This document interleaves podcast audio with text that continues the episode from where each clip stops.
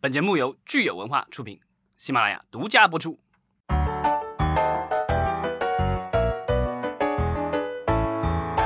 欢迎大家收听新一期的影视观察，我是老张。Hello，大家好，我是石溪。上一期节目呢，咱们聊了寡姐大战迪士尼家哈，然后也请咱们的听友给留言，看看你们对《黑寡妇》这一部电影的评价如何。那我们的老朋友我的世界那么大，他就说这个黑寡妇一点都不好看，看起来这个黑寡妇就是大家都认为她肯定还是这个呃给大家的这个效果哈没有那么理想。我觉得可能也就是因为大家没有在大荧幕上看吧，因为这种超级英雄片的话，我觉得它的音响、它的画面肯定要 要是在比较大的荧幕上才能够体现出来。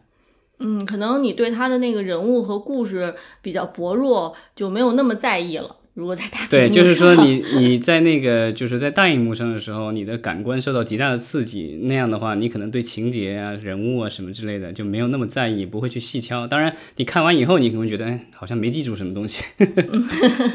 没错，咱们既然说到迪士尼家哈，其实迪士尼家最近呢也有特别振奋人心的这个新闻出来。对，就是迪士尼应该是新一季的这个财报出来了，然后啊，他们这个骄傲的宣布了啊，又增加了一千多万的用户，然后达到了一亿一千多万的这个用户量吧。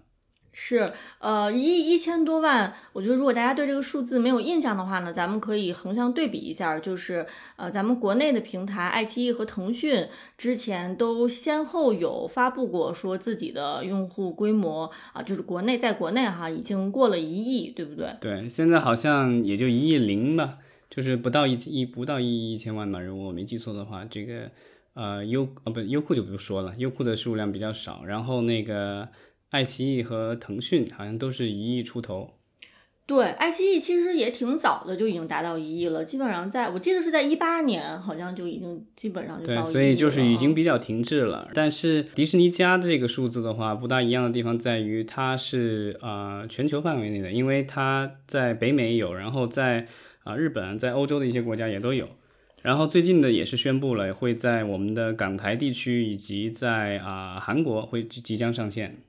没错，呃，我觉得它如果是能在港台地区上线的话，对我们国内的观众是一个尤其好的消息哈，就是里面会这个字幕至少是会这个中文字幕会做的比较好，对不对？呃，现在迪士尼家的内容，美国版本的上面的网站已经有中文字幕了，就已、它已经有这个几十种字幕在上面了，所以我觉得在港台地区上线也是顺理成章的。呃，那我不知道对于咱们国内的一些这个影迷来说，是不是如果他在呃香港上线，可能呃会对我们来说是有多一个 渠道，多一个呃获取资源的方式。我觉得差不多吧，这个其实都是这个在大陆地区以外，所以这个就是咱们也没有办法，如果不通过一些特殊的技术手段，基本上也不能够在这些网站上看到任何的内容。因为啊、呃迪士尼家的那个网站的话，如果大家就是没有任何的技术手段，直接从家里就咱们正常家里这个登录的话，他会说您这个地区没有服务，然后这个就是让大家这个等候。我记得好像前两年曾经其实有一度传言说可能会特别开放，让迪士尼家能够以某种形式进入呃咱们大陆地区啊，但是好像目前来说。尤其是现在的这个就是国际关系如此紧张的时候，我觉得可能这种可能性已经微乎其微了。但是总而言之吧，能上线港台也是一件好事。怎么说呢？迪士尼它想要追赶的人肯定都是奈飞了。那奈飞的话，现在之前我们已经好像上一次我们分享过，已经突破两亿了。迪士尼前面的路还很远，但是它还有很多的国际地区还没有开。因为啊、像奈飞的话，它通过这些年的运作，它其实在全世界大部分国家和地区都有了，好像只有少数几个国家和地区没有，包括咱们国家。所以呢，就是迪士尼要追赶的话，它还有很大的一个发挥的上升的空间，就看这个接下来的这个两三年它怎么实力吧。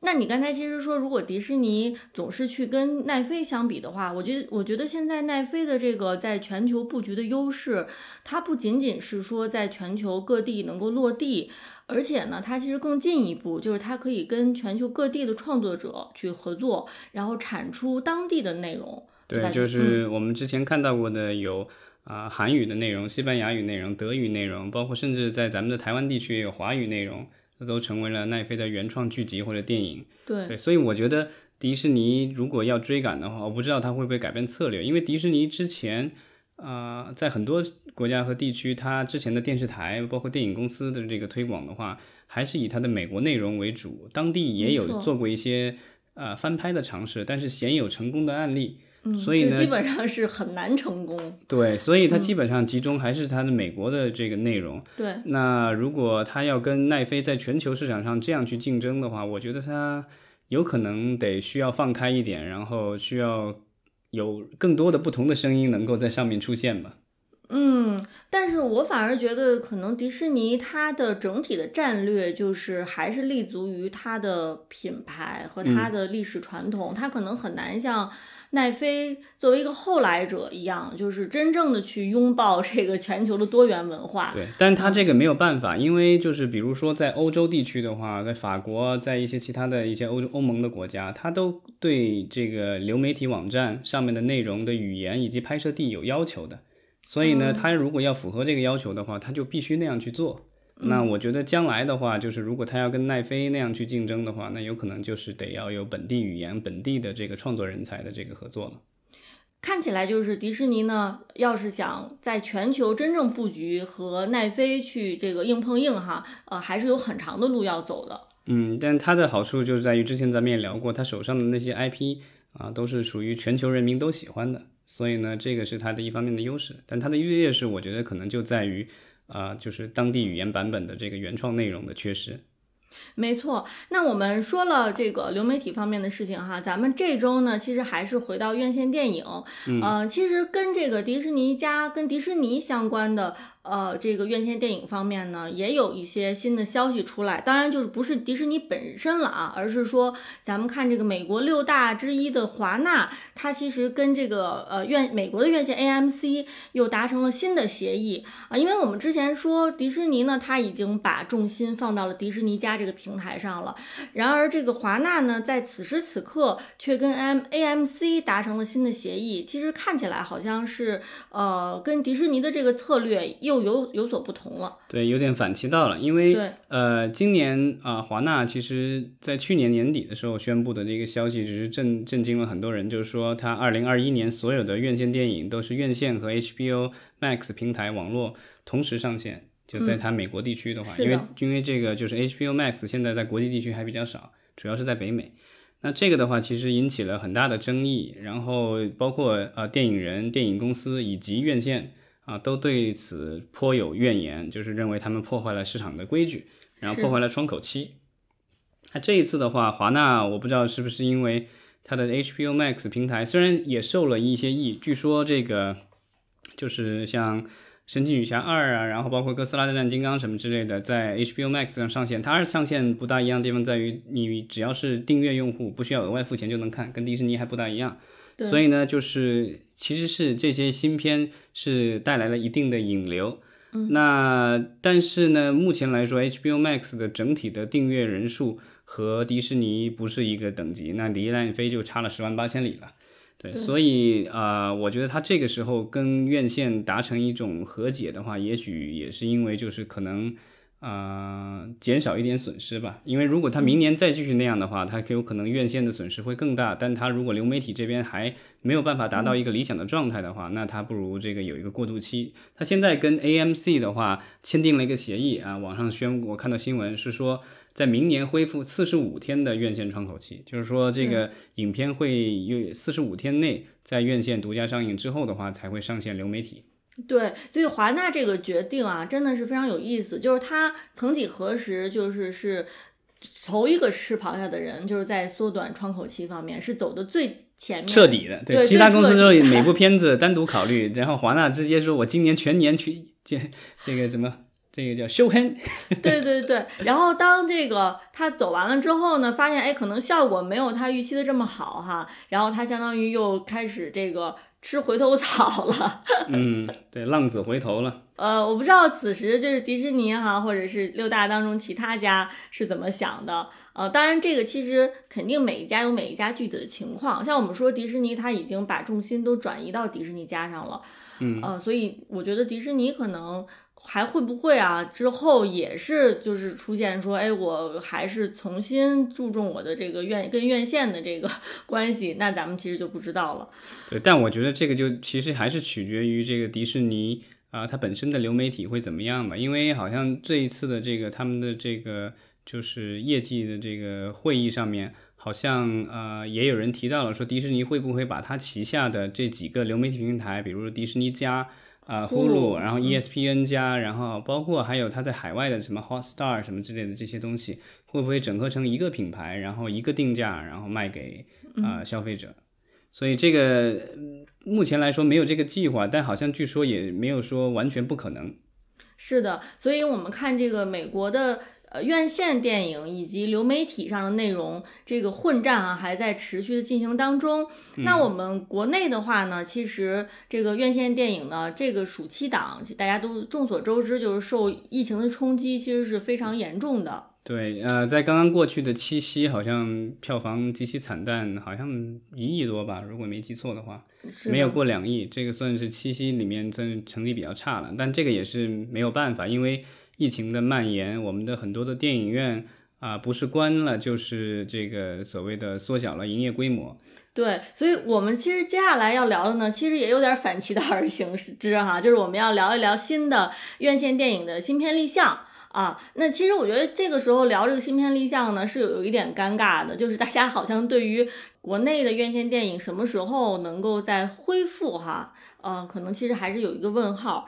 就像说，咱们疫情二零二零年刚开始的时候，大家那个时候就是觉得是电影行业最黑暗的时候。对吧？就是有长达半年的时间，我们的呃院线都不能恢复正常。但是在真正恢复正常之后呢，我觉得在短时间内，其实大家突然之间就是会有这种信心，呃，充满信心哈，就自信心爆棚的情况。其实就是去年，我觉得年底下半年的时候，大家还都是，尤其是跟全球票房一比，我们好像突然信心大增。就是提就是提醒大家一下，去年全球的电影院线票房冠军是我们的八百。是的，呃，所以就是到今年的话呢，上半年其实也还好，对吧？对，尤其春节档又创低录了。其实有一些隐忧已经就是明显出，就是体现出来了。就之前我们一直说的这个。院线电影这种忽冷忽热的情况哈，对，然后呢，本身它就是忽冷忽热，这个档期本来就不稳定，所以现在赶上暑期档呢，本来是说，哎呀，平时可能有感冒，但是你到暑期档，终归肯定是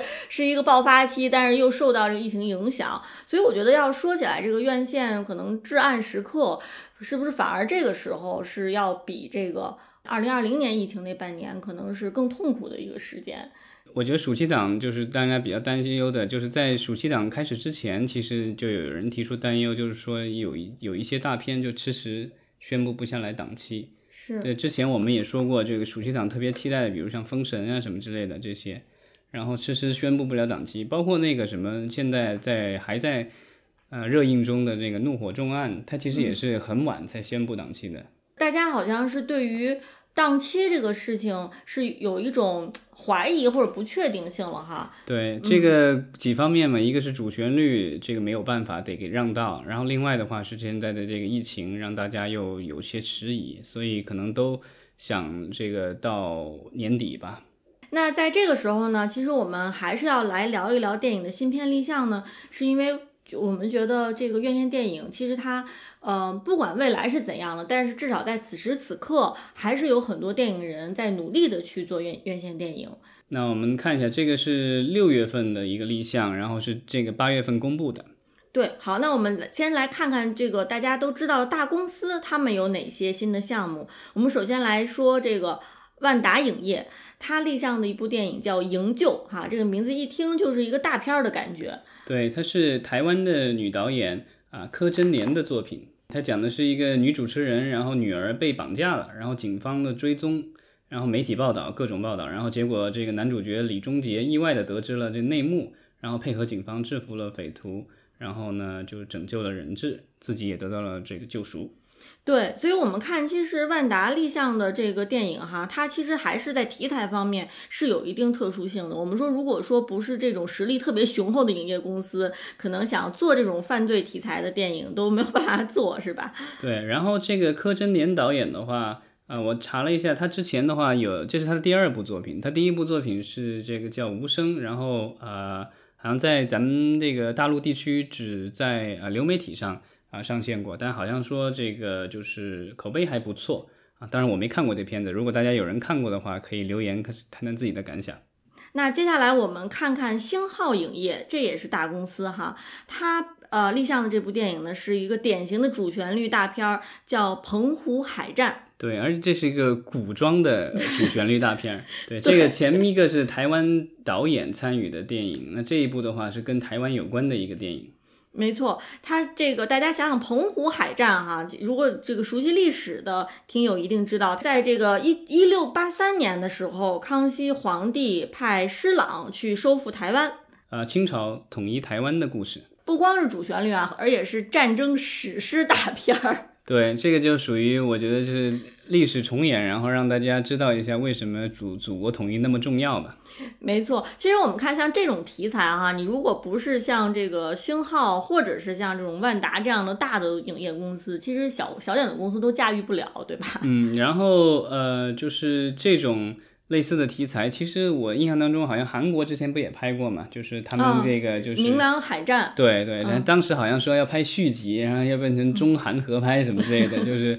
这应该是中这个明朝和和当时的。呃，朝鲜一起抵抗日日本侵略者。哦，那其实我们看这个星浩影业这次立项的《澎湖海战》哈，它的编剧其实还是非常资深的，他是李冯。那李冯呢是《英雄》和《十面埋伏》的编剧，听起来像是这个我们国师的御用编剧。对，应该是多次合作了。呃，所以这部电影哈，其实也是非常期待的。嗯，但是好像目前来说，好像并没有公布啊导演以及主演是谁。嗯，就是我们在网上还没有查到这个导演和主演相关的信息哈。嗯，那我们接下来呢，看看上海电影集团，就是咱们说的上影，它立项的这部电影呢，相对来说格局就小一点了哈。它叫《妈妈在哪里》，它其实是一部家庭和亲情题材的，跟咱们之前说的这个战争史诗和这个犯罪警匪就完全不一样了。嗯，他讲的是说，这男主角从小是奶奶带大，奶奶去世以后，他成绩倒数，然后妈妈用尽一切办法，甚至打了他，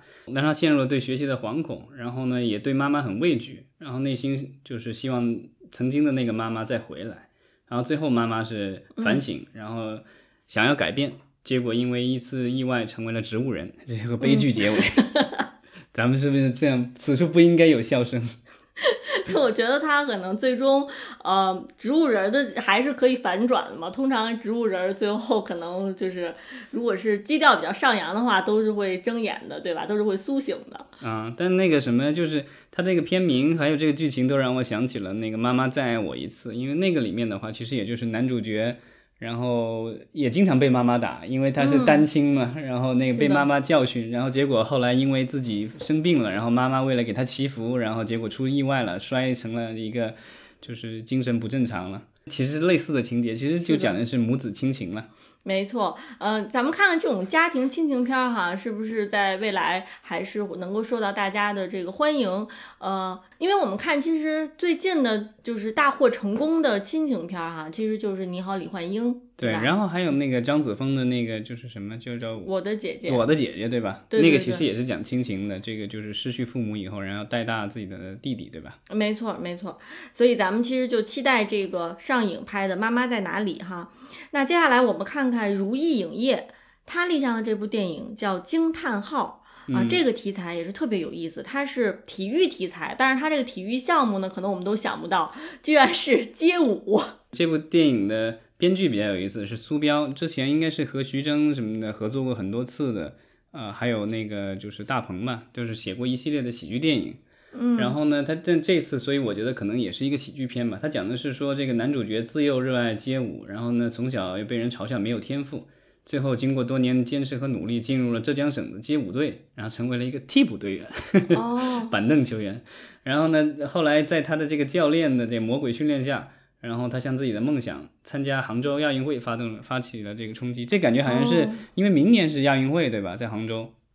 哦，就但是我并不知道亚运会还有街舞这个项目。呃，亚运会有没有我不知道啊，但是这刚刚过去的奥运会，但因为最后不是有什么巴黎八分钟啊什么之类的，然后那个我看了一些相关的报道，巴黎的奥运会的话就增加了霹雳舞项目。嗯哼，所以其实我们看这个舞蹈，它也是往这个体育竞技方面在逐步的靠拢哈。，对，但其实亚运会还有一个项目，其实是可能在国内有很多的粉丝，但是咱们国家因为各种原因并没有直播相关的比赛，但是咱们国家确实得了金牌，那就是亚运会的电竞比赛。亚运会居然有电竞比对，但是我记得上一届亚运会电竞比赛的时候，国内选择了不 不不转播。哦，那我觉得可能现在这个时候再转播，可能也更不合时宜了吧？对，不然的话，这个怎么跟孩子解释？就说你啊，你不能玩游戏，不能干嘛的？然后说，哎，你看那个都参加贵国争光，参加比赛了。电竞，我们之前也发现这个立项里头，新片立项也有好多以电竞为题材的哈。嗯、我觉得电竞可能我不知道，呃，就是说真正具体到电影里面怎么表现是最合适的，因为它毕竟就是咱们说这些电竞选手，他其实没有这种肢体上的这样的动作嘛，对吧？那我觉得这个霹雳舞或者街舞是特别有意思的，就是他能看到这个演员，他要就是有这个真功夫啊，这个身体的这个运动，他其实是视觉上面如果拍的好的话，是会特别特别的吸引人。对，那个美国之前有一系列的这个街舞的片子，Step Up 一二三嘛什么之类的，还拍过三 D 的。当时是那个就是华裔导演 John Chu 应该是导了其中的好几部，然后也是比较成功。那看这一部，但我觉得这个可能感觉，呃，跳舞是一部分，但有可能喜剧可能会是更大的一个成分。没错，呃，我想街舞呢，它其实也是咱们代表年轻人的文化，对吧？我我相信这样的电影呢，如果拍的好的话呢，它还是在年轻人当中一定会产生共鸣的。对，而且这个经历了国内的一一堆的这个各种街舞的什么，就是嗯海选啊或什么之类，我觉得找相关的这个演员和人才应该是比较容易了吧？没错，没错。好，那接下来呢，我们来看看这个开心麻花，它其实也立项了一部电影，叫《舞台战争》。对，这个我觉得挺不容易的，因为开心麻花就是从开始到现在，他们大部分的片名都是谐音梗，都是拿人家的这个片名改，对吧？明年好像有一部什么《这个杀手不太冷静》这一回终于变成了舞台战争，这感觉好像乍眼一看好像不大像是从哪个已经成名的片子的片名改过来的。嗯，而且这一部电影呢，我看了它的梗概，我感觉它好像，呃，至少从梗概里面看，没有太多的喜剧元素，它好像是一个这种比较严肃的剧情片。怎么说呢？就是周星驰说他演的所有的片子都是悲剧。嗯，就是在悲剧当中找到这个喜剧的这个元素，是吧？对，因为从梗概上确实看不出来。他说这个话剧《堂吉诃德》要首演了，那那那主演呢，因为排练的时候从高中高处摔下来，那那主角才伦就是他很失意了一个演员，然后结果迎来了人生最大的一个机会。这个其实就是英文里的 break a leg，是吧？嗯，主角对腿摔坏了。只能自己这个就是这个，他们好像是这种舞台表演的话，他都有这个所谓的替补的这个演员，对，understudy，然后呢，所以他被导演看中了，要来顶替他演男主。当然，虽然困难重重，但最后他表演这爆发出了前所未有的表演张力，证明了自己，就算是一个励志的一个电影吧。嗯，看上去还挺励志的哈。嗯咱们看看最后出来的是不是一个让大家能够爆笑的这样的一个喜剧。对，而且它是那种戏中戏的结构，对吧？像去年上的那个什么第十一回，好像也是类似这样的这个，就陈建斌导演的这个作品，当时周迅、大鹏主演的。嗯，没错。那我们接下来呢，看看嘉映春天影业它立项的电影叫《阿尔兹海默之家》啊。阿尔兹海默大家都知道是这个呃老年人容易得的这个病。对，现在好像以前都叫老年痴呆，然后现在好像这个把它这个所污名化了，然后所以呢，现在就是要用这个就是英文音译过来的这个名字。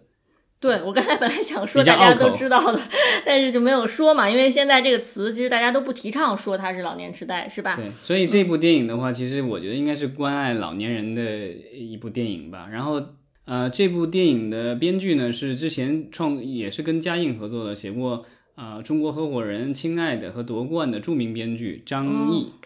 嗯，那我们看，其实跟嘉映春天一起参与这个备案的哈，还有东深影业。这个东深影业其实是周迅和陈坤的公司。对他们有一个经纪公司叫东升未来，然后东升影业是他们的这个制作公司。然后呢，我看了一下东升未来的这个演员到底有哪些演员，对吧？嗯，陈坤和周迅肯定是了。然后另外的话，因为这个里面要有一个老人家，因为他讲的这个故事是说，因为得了这个阿尔兹海默症，然后呢，退休老人的家庭陷入了一场风暴，然后原本的和谐的家庭生活变得暗流涌动。然后在记忆和时间斗争的过程中，这一家人决定往前走，对吧？这个很励志的一个家庭片。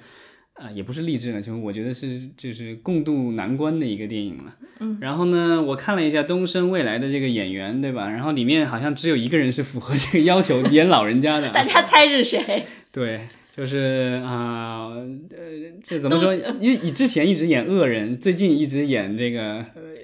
有时候演好老人，有时候演坏老人的，对吧？嗯，就是那个倪大红，都挺好啊。其实大家已经目睹了他表演这个老人的风采。对，他在里面其实也得了那个，那我印象当中那个剧的结尾，他也是得了这个病，他的那个角色，嗯，对，所以呢，就是我的猜想是会不会是倪大红这次会参演这部电影，所以呢，就是所以有有东升问东升的这个参与，嗯，很有可能，我们到时候看看老张的这个判断是不是准确啊？对，然后周迅和陈坤也很适合在里面演夫妻嘛。是他们好像之前也合作很多很多次了哈。对对对，所以这个我觉得还是可以期待一下的。而且这部我觉得这它的社会意义应该也比较大了，就是让大家去更多的去关注这个这样一种病症。因为其实随着人类的寿命越来越延长，大部分的人可能到最后都会经历各种各样的这个病痛啊，不是这个心脏病就是癌症，或者是这种这个阿尔兹海默症什么的。这个太沉重了，这个话题了。咱们往下说啊，呃，接下来呢，咱们看看这个光线影业它立项的这个电影啊，大家其实都知道了，也算是 IP 树立的也比较成功了哈，就是《大鱼海棠》的续集。嗯，它的名字起的这个比较不走心，就叫《大鱼海棠二》。对，这个就属于一一时半会儿想不出名儿，先先放一个上去。对，呃，那我们看跟光线一起参与备案的呢，还有彼岸天文化有限公司，这个彼岸天应该就是《大鱼海棠》的。呃，发起公司对吧？对，当初这个彼岸天 BNT，它是零零五年，我查了一下，它是零五年创立的这个公司。然后呢，是呃两位清华男生，一个是就是《大鱼海棠》的原作者梁璇，然后另外是他的好友啊，在清华美院毕业的这个张春，所以这两个人一起创立了这个公司，然后启动了这个项目。但是当年我记得，因为《大鱼海棠》第一部的时候，它这个概念出来的，它是零。零八年就启动了这个大鱼海棠的这个项目，然后上映的时候已经到了二零一六年吧。哦，对，就是漫长的。对，好像制作都也花了五年，后来好像好像很多镜头做不完，都给了韩国公司做。嗯哼。对，但这一次的话，像光线，我觉得已经操作过几部成功的这种院呃院线动画电影了，所以我觉得这一次的话，也许它可以给这个彼岸天更多的资金和技术上的支持，包括还有就是发行。对，那看起来就是喜欢这个《大鱼海棠》第一部的哈，这个听友可以期待一下这个《大鱼海棠二》。对，因为第一部我印象中好像票房也五亿多，对吧？对，然后虽然好像最后好像还是有一些这个观众不是很满意，觉得这个故事上有瑕疵，对对啊。然后另外就是说对他的这些部分的镜头是在韩国制作的，也表示不满。那看这一次会不会是这个完全国产？嗯，好的。那最后呢，我们来看看和合影业这一家公司，它立项的一部电影叫《寻路》。对，这是一个犯罪题材的电影。它虽然现在才公布立项，但是其实这部片子已经杀青了，是胡歌和文琪主演的。啊，青年导演康博是导演和编剧。这个片子呢，曾经是十二届 FIRST 青年影展的这个创投会上的这个获获奖影片。嗯，我们说这个和合影业哈，它其实是这个 FIRST 青年电影展背后的金主之一，是不是？对，然后和合的这个创始人应该就是也是 FIRST 的创始人，所以呢，这个就是肥水不流外人田。是的，对，之前好像是在 FIRST 上给他颁的就是这个叫和合影业剧本发展金。嗯，那这部电影呢？我们看它其实从梗概来说呢，也是具有这个文艺色彩哈，看上去好像不是一部商业香特别浓的电影。对，胡歌之前也已经演过了那个就是刁亦男导演《南方车站的聚会》。对，那这一部的话，我觉得也有点像，而且这个背景就是我觉得是那种比较阴暗一些的这种故事。呃，他讲说一个兼具父亲身份和情欲色彩的犯罪分子，在一桩横跨东北的人口贩卖案中，与罪孽的过往对峙并自我救赎的故事。嗯，听上去感觉还挺高深的。对，但但反正是这个就是坏人向善的一个故事。没错，那其实以上呢，我们是看到了一些比较知名的电影公司他们最新立项的电影哈。那老张，你看了这个最新六月份的电影立项，你发现还有哪些有意思的项目你想跟大家分享呢？呃，我注意到一点就是合拍片继续缺席，这个我也不意外了。就别想了。对。然后呢？但是就是有一些，就是我看到有一个纪录片还挺有意思的，就是叫《丁真的世界》。这个就如果大家前段时间关注过网络的话，就知道丁真这个藏族小伙，对吧？当初有多红的，现在依然还是网红了，但是可能热度没有那么热那么高了。但是呢，呃，这个就是四川热播影业有限公司立项了这一部《丁真的世界》，是一部纪录片。然后呢，他要讲的其实就是讲他。如何呃在网络上走红？然后呢，他给家乡带来了什么？嗯，其实也非常有意义哈，就是网红如何成为网红背后的故事。嗯，对，就是挺励志的，我觉得是吧？反正我觉得就是咱们这个网红其实已经创造出来千千万了，对吧？但是说给网红拍纪录片，其实目前来说给给单独的一个网红，因为之前咱们好像有看到过有就是讲述这个网红行业的这个纪录片，我有看过，但是就是。单独针对某一个网红的这个拍的这个纪录片，我好像是第一次来看他这个深度的这个。呃，展示会是什么样的样一个样子？因为之前好像丁真这个就是在网络上其实也引起了一些争议，对吧？因为就是大家刚开始的时候只看到了他最美好的一面，之后的话，他展现出他生活的更多的这个方方面面，然后有一些人可能就对他这个产生了一些非议，对，有一些质疑。对他不知道这一部纪录片出来以后会不会那个就是让这些质疑下去呢？还是说会产生更多的争议呢？对，其实我看到有一部特别有意思的电影是由。陌陌影业立项的哈，陌陌其实我自己是没有用过，但是我理理解它应该是一个这个交友的软件，对不对？对，交友可以加个带下个引号啊，加个引号。它现在我不知道是不是还在年轻人当中还是挺流行的哈。嗯，至少我觉得啊，就是这一段时间以来，各种行业被监管、被干嘛的。嗯，好像还没提到默默有什么事儿，所以至少他现在是安全的。好，所以呃，默默呢在安全的时候呢，也赶紧抓紧哈立项电影来这个呃涉足这个娱乐行业。他立项的这部电影叫《我抬头发现两朵一样的云》。对，这是我近年来看到过的比较奇葩的片名之一啊，就是长不说，这还是一整一个一句完整的句子。我之前还在想。我说很少在片名上面看到是主谓宾都全的一一个，好像华语歌曲里面这个就是说，呃，名字最长的一首歌就是那个吴宗宪，哎，不是吴宗宪还是张学友的那种是吧？穿过你的长发的我的手，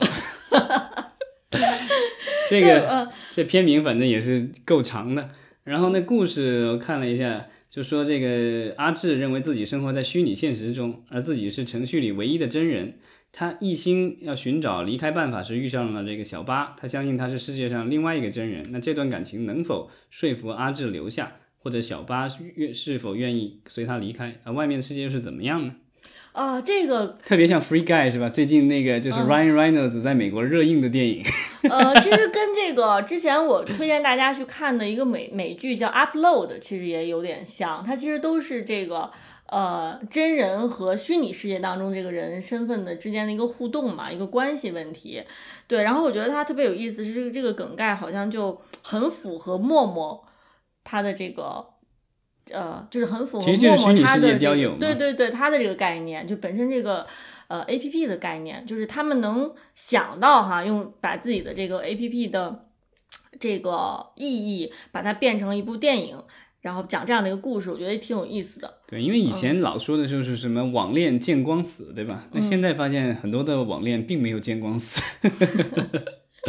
所以这是给网恋证明的一部电影，是吧？这个梗概就感觉就是网恋到不到底需要见光，就是你可能都不用见光，大家就都在家网恋就够了，是吧？嗯，但反正这个就是默默影业的话，其实之前。啊，他好像这个投资了一些引进片，然后现在也有这些原创电影，但是目前来说好像并没有说有比较成功的这个案例出来，所以也可以看看这部啊，应该是一部爱情片吧，看他会拍成什么样子。对这个肯定不是默默立项的第一部电影。我记得我们之前就说过默默立项的电影，对，但是很可惜，好像现在都没有看到一个成果。对，而且这一部电影可能是跟默默他的这个自己本身的 A P P 是比较切合的一 一个东西。没错，所以我们就格外的期待，对吧？好，那我们今天其实关于电影立项就说的差不多了。其实最后我觉得还是回到我们这个院线什么时候能够复苏哈这个话题上，因为所有这些立项的电影最终其实都是要通过一定的渠道跟大家去见面，尤其是一些成本比较高的大片儿，如果不进院线的话，可能无论是从电影工作者的这个本身的情感上来说，还是从这个电影的投资回报上来说，可能都不太好。嗯，但至少我觉得目前来说，啊、我觉得可能是因为就是国内的片方没有那么强势啊，所以现在来说没有任何的片方和我们的这个院线啊，这个发行方有什么就是特别大的这种正面冲突，像美国那样的就是公开指责什么之类的。是，但是虽然说片方其实跟院线相比没有说很强势哈，但是我们也发现说，我们国内的受众其实反而是比这个国外的受众要更容易接受新的这种娱乐方式。像我们其实这个短视频一下子就 风起云涌啊，一下席卷了大江南北。就是可能通过这个疫情期间，是不是大家逐渐的已经有点忘却了这个去 院线看电影的这种。呃，这种幸福感，就更愿意说，哎，待在家就是懒洋洋的刷刷短视频什么的。就是大家的这个观影习惯，是不是由于疫情已经发生了深刻的改变哈？我觉得这个是我们值得后续去观察的。对，现在其实短视频平台上也上了很多这种所谓的微短剧，一分钟、三分钟的这种剧。然后我看了看，有一些确实很搞笑。对，嗯当然也有一些比较狗血的。这个东西就是说，萝卜青菜各有所好。它，但是它因为这个短视频平台上面的这些创作者和创作公司特别多，所以其实你各种各样的东西你都能看得到。而且因为它都是通过算法推荐的，所以你哪个东西你看得多，那它就会推更多类似的东西给你。是的，所以其实我觉得后续我们中国电影行业可能最需要担心的是，嗯，这个受众的就是娱乐方式是不是已经很难再吃回头草，很难再这个掉头了啊？对，就是如果一旦这个观众习惯了说，哎，不去电影院其实也没什么的，而且去电影院还得多花钱，那么干脆不如省点钱，在家这个免费的娱乐就好了。没错，所以这个可能是我们后续在观察，然后我们也希望大家跟大家能够讨论。嗯，好，谢谢大家。好，再见。